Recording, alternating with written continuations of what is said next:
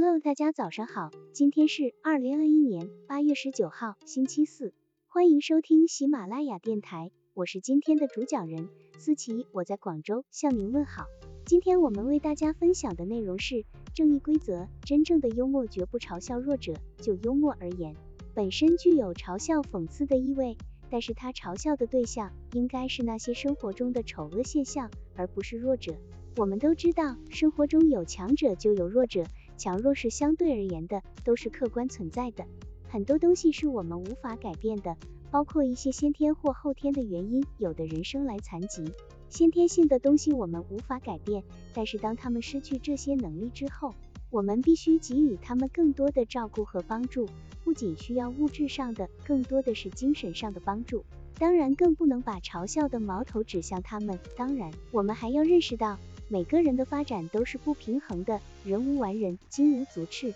我们不可能成为在各个行业都精通的全才，或许在某些方面表现的比较优秀，同时在另一些方面相对来说就会显得拙劣，这也是很正常的。正因为此，我们不能因为自己在某些方面占尽优势，而去嘲笑那些不如自己的人。要知道，或许他们身上也有你不如的地方。在罗斯福任美国总统期间，他才智过人。但是在体力上却很差，明显不如别人。年轻时，他曾与人一起去砍树，整整干了一天，累得腰酸背痛，但是成绩却差了别人一大截。在收工的时候，领队来统计砍树的成绩，罗斯福的一个同伴用嘲笑的口吻，别有用心的喊道：“塔尔砍倒了五十三株，我砍倒了四十九株，罗斯福使劲咬断了十七株。”他不说砍断，而是说咬断。这句话是很有幽默感的。但却有嘲笑的意味。罗斯福面对这样被嘲笑的困窘，心里很不是滋味。但是这确实是事情，他也只好无奈的和其他人一起笑起来。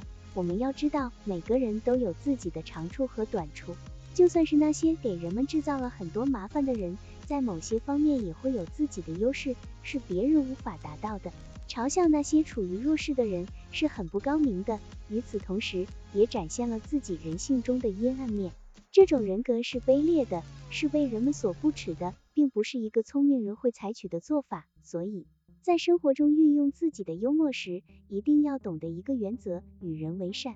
我们可以去讥笑那些不文明、不道德的行为，或是恶劣的品质，但是绝对不能讥笑弱者，更不能讥笑别人生理上的缺陷。也只有如此，我们的幽默才会给人带来阳光般的笑容。